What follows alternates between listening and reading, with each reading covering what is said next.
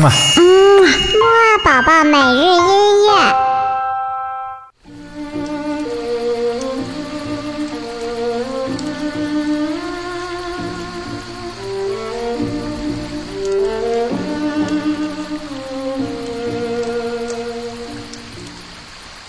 宝宝你好，我是你的兜兜哥哥，又到了我们的睡前音乐会啦。